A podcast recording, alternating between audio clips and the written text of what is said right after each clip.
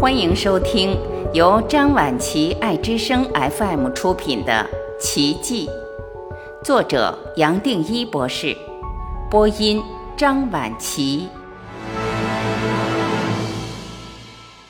后记：反复的工程。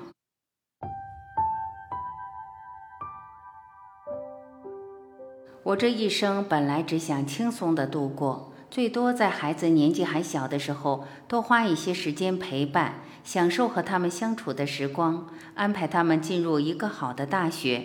等他们长大了，都安排妥当，我也即将进入人生的黄昏，安稳而宁静，可以完全放过这个人间。其实也老早都放过。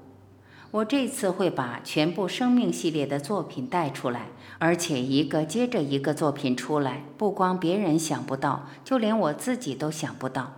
为什么会出来写这些作品？背后的动机，其实连我自己也不清楚。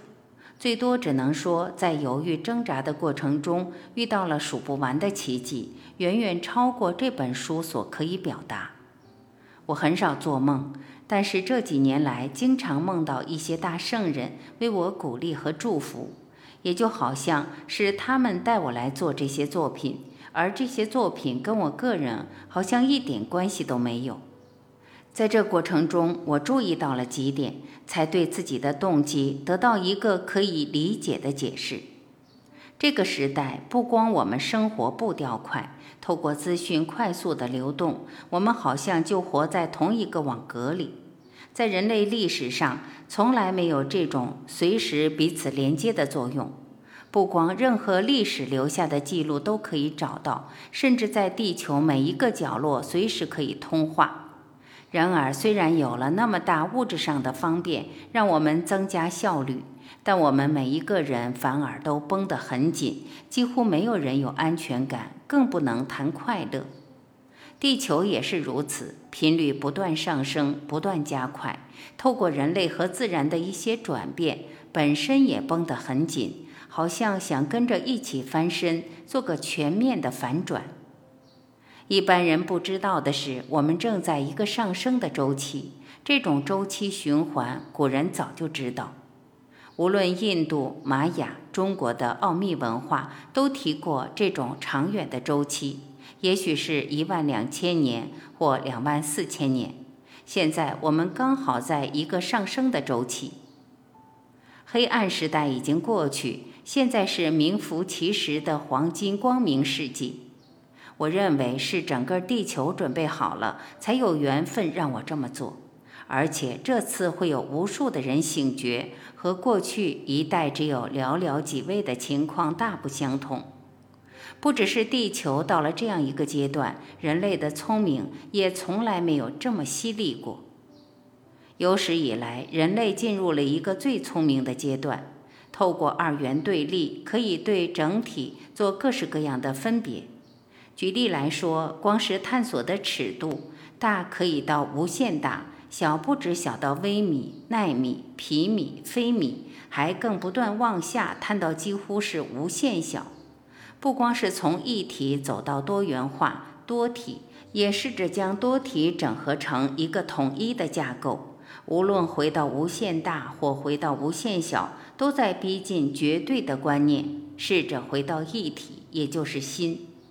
也就好像人类积累的全部聪明，刚刚好可以准备接受全部生命系列的一些观念，而透过这些观念，自然可以从人间跳出来，跳到哪里？跳回到一体，跳回到无限，跳回到绝对，跳回到原点。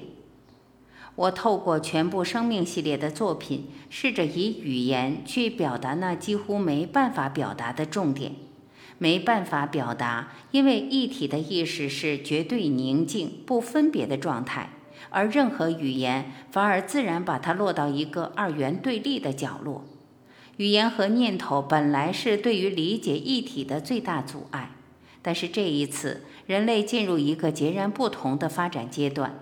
我们透过聪明和分别，其实可以投射出来一体，而画出一个指南针。再加上地球快速的频率提升，带来了史无前例的巨大转变动能，产生最大的转变的扭力。过去的修行是一种很低调的传承，只在老师和弟子之间单独的互动，最多有些老师在一个神圣的空间或道场可以接触几十个人，很努力的推广，也许可以接触几百或上千人。然而，再多或再少人，在整体上能达到的效果还是很有限。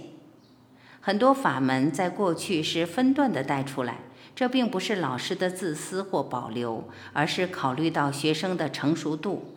意识的各谱从相对走到绝对，像彩虹，中间的变化很大。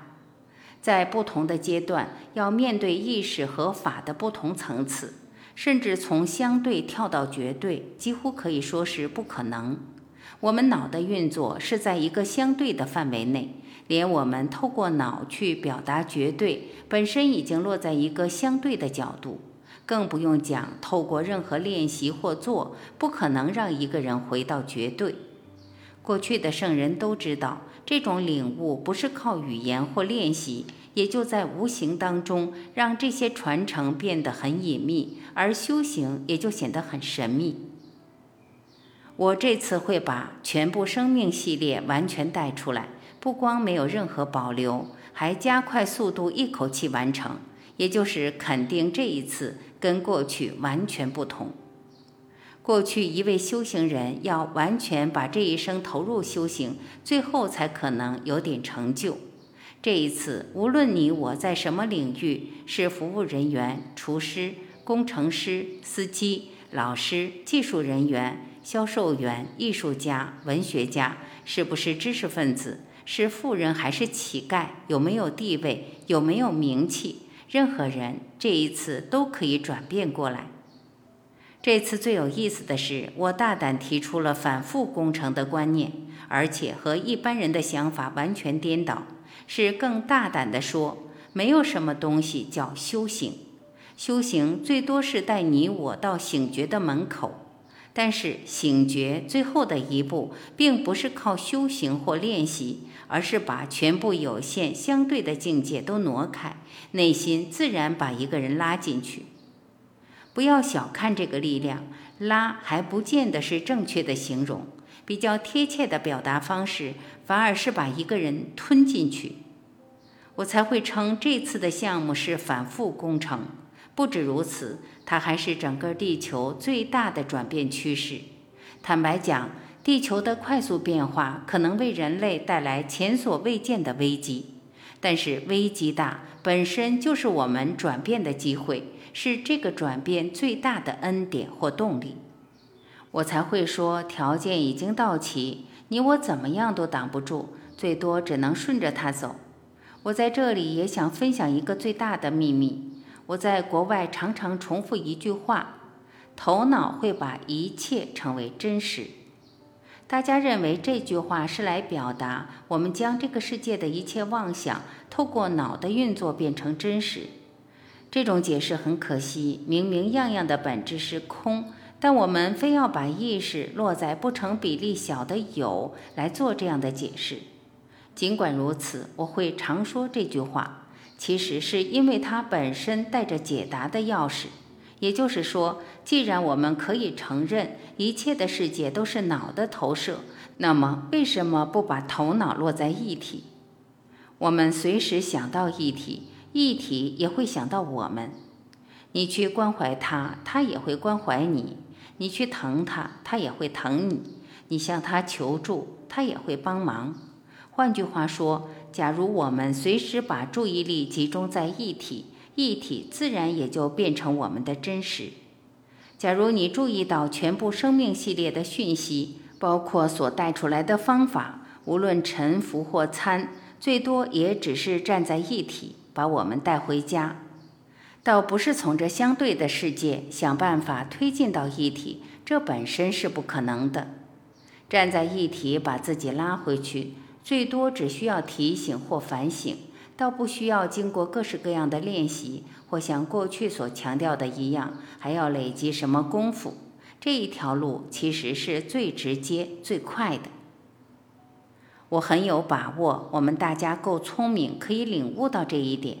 若非如此，我也不会想拿自己过去所遇到的一些实例来做分享。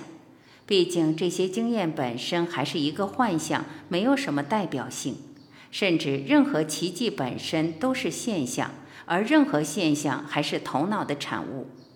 我透过这本书做一点分享，最多把个人所体验的奇迹当作鼓励，除了引起你的好奇，也是提供一些信心，让你安心走下去。最重要的还是我们自己把生命的奥妙、生命的奇迹亲自活出来。透过他们不断的强化信心，带来意识最彻底的转变。我在全部生命系列称为醒觉。最后，我希望你我都记得，无论发生什么奇迹，做什么事，遇到好事、坏事、大事、小事，其实一点都不重要。唯一重要的是醒觉，这是我们这一生来唯一值得分享的目的。一个人醒过来了，不用担心，即使什么都不做，他可以影响到周边，甚至这个世界。讲这些话其实也不那么正确，比较正确的表达是：你我本来是醒觉的，只是不知道，或是可能忘记。然而，只要知道或想起来，你我就已经活出我们本来就有的醒觉。